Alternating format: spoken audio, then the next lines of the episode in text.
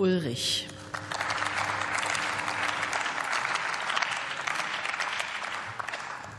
Sehr geehrte Frau Präsidentin, liebe Kolleginnen und Kollegen!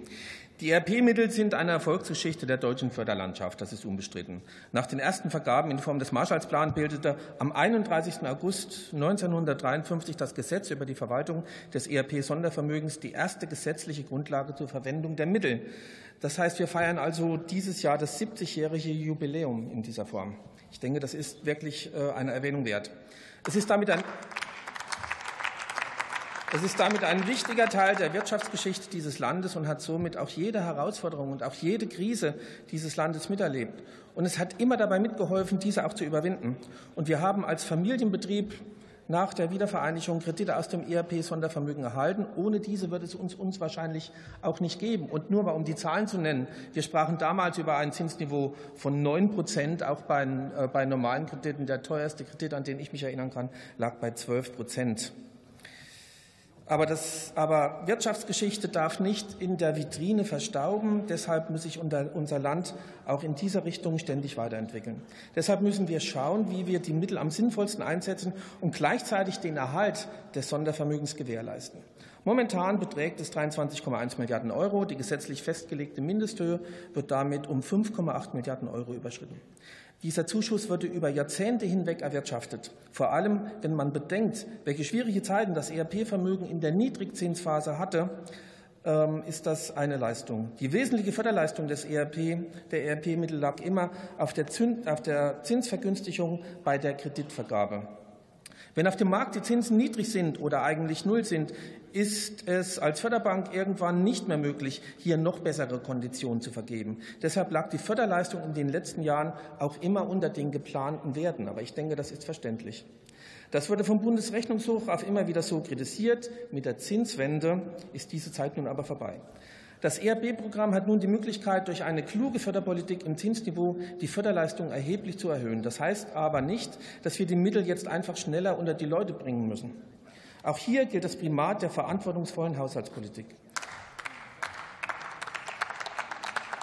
Im Entwurf des Wirtschaftsministeriums wird nun der geplante, das, Entschuldigung, das geplante Fördervolumen um eine Milliarde Euro angehoben. Als Parlament sollten wir nun genau schauen, wozu diese Mittel eingesetzt werden. Für den ERP-Wirtschaftsplan 2024 werden nun eine Reihe neuer Titel geschafft und andere werden deutlich erhöht beispielsweise die Innovationsförderung und die Exportförderung. Das ist ein gutes Zeichen, denn besonders kleine mittelständische Unternehmen stehen in diesem Bereich durch die aktuelle Krise massiv unter Druck. Auch der Förderkredit KMU Entschuldigung, der Förderkredit KMU, welcher mit 6 Milliarden Euro das Herzstück des Programms bildet, muss immer auf der Höhe der Zeit bleiben und es muss praktikabel für kleine Unternehmen sein. Hierauf müssen wir auch in Zukunft sehr achten. Neu eingeführt wurden in den Gesetzentwurf die Programme grüne Gründung und grünes Leasing. In den inhaltlichen, von den inhaltlichen Fragen einmal abzusehen, finde ich es ein kleines bisschen schwierig, wenn diese Programme bereits angekündigt werden und mit der Vermarktung beginnen, obwohl wir als Bundestag dieses erst noch zustimmen müssen. Fraglich ist aber schon, was grüne Gründungen wirklich sind, wie das definiert wird und auch mit welchem bürokratischen Unterbau das stattfindet und ob die geplante Freistellung der Haftung, und da bitte ich wirklich darauf zu achten, bei den durchlaufenden Banken mit den Basel-Bestimmungen in Übereinstimmung steht, halte ich noch für äußerst schwierig. Die ERP-Programme waren immer technologieoffen, branchenoffen und Gott sei Dank auch frei von Ideologie. Wer heute ein Unternehmen gründet, wird per se den Nachhaltigkeitsgedanken verfolgen. Ansonsten wird sein Unternehmen keine Zukunft haben. Wir dürfen mit unseren Förderungen nicht bestimmte Wirtschaftsbereiche oder Stadt und Land gegeneinander ausspielen.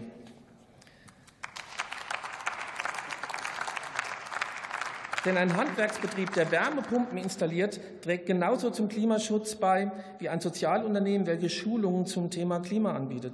Generell sind mir viele der ERP-Kredite bisher zu schlecht auf das Handwerk mit seinen kleinen und Kleinstbetrieben ausgelegt. Die Handwerksbetriebe sind der Macher der Transformation in diesem Land. Aber auch das Handwerk selbst muss transformiert werden.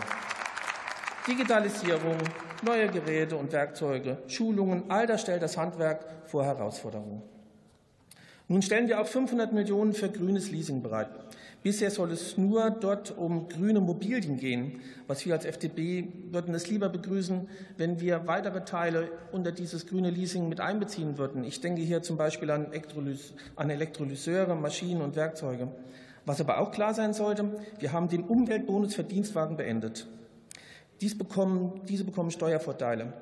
Das Dienstwagenprivileg wieder mit einer Förderung zu verbinden, halte ich für schwierig. Und es darf nun nicht über einen Nebenhaushalt mit der Förderung von Kaufleasing eine Kommen Sie bitte zum Schluss. durch die Hintertür eingeführt werden. Zuletzt möchte ich auf die, äh, auf die KfW Capital zurückkommen. Ich glaube, es sollte möglich sein, dass diese Förderbank auch in Zukunft direkt in Start-ups investiert und dies nicht nur über Fonds machen darf. Vielen Dank.